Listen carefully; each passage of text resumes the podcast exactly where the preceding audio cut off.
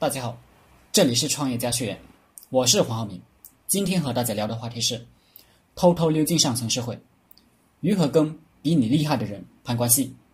人类的大脑不会轻易做出改变，所有的人类习惯中，无论是好习惯还是坏习惯，这个人都会认为自己是合理的，是对的，并且会为自己的行为做正确的辩护，哪怕。错的离谱，他也会找理由证明自己是对的。这就是为什么很多漂亮的、素质高的美女，嫁给混蛋过后，会为自己的行为辩护，并且维护混蛋的声誉。这就是为什么很多买彩票的人，因为自己选了一个吉利的号码，就多下几注，而你给他选一个号码，他可能不愿意下注。或者下的很少，事实上，他自己选的号码，并不会增加他的中奖几率。人类的脑袋有很多漏洞，但凡知道这些漏洞的人，如果稍微有点脑子，能应用到自己的经商活动中，不说发大财，赚点车房钱还是蛮轻松。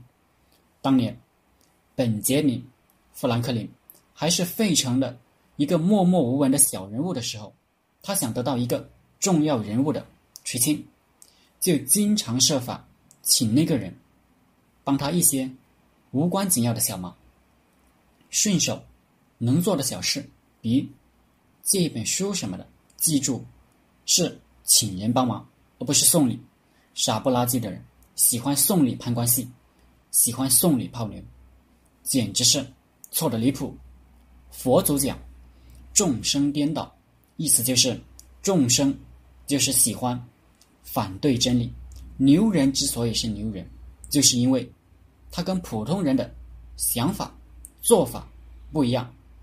请人帮忙是帮小忙，一点一点的蚕食这个大人物的不信任。这个大人物更加欣赏与信任本杰明·富兰克林了。为什么会产生这样的效果？原因是人的大脑要寻找到一致性，要认为自己是合理的。大人物只要帮小人物富兰克林的小忙，这个大人物的脑袋就会暗示富兰克林是值得信任与欣赏的。他的头脑会想，他是不会借给一个不值得信任。与不值得欣赏的人说的，否则不就承认自己蠢了吗？同样的，这招可以用来泡妞。泡妞不是送妞东西，而是找妞帮微不足道的小忙。他只要进入这个轨道，他的脑袋就会不断的暗示，暗示他自己，你是值得信任与欣赏的，否则他是不会帮助一个。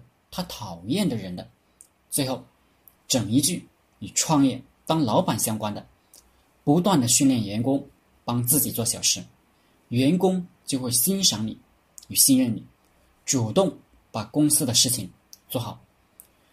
如果你经常请员工吃饭，经常送员工礼物，恭喜你，你喜欢上了你的员工，你的员工会骂你傻逼。你会把公司经营的一塌糊涂，人累心更累。好了，今天的课程就分享到这里，谢谢大家。大家可以加我的 QQ 微信幺零三二八二四三四二，祝大家发财。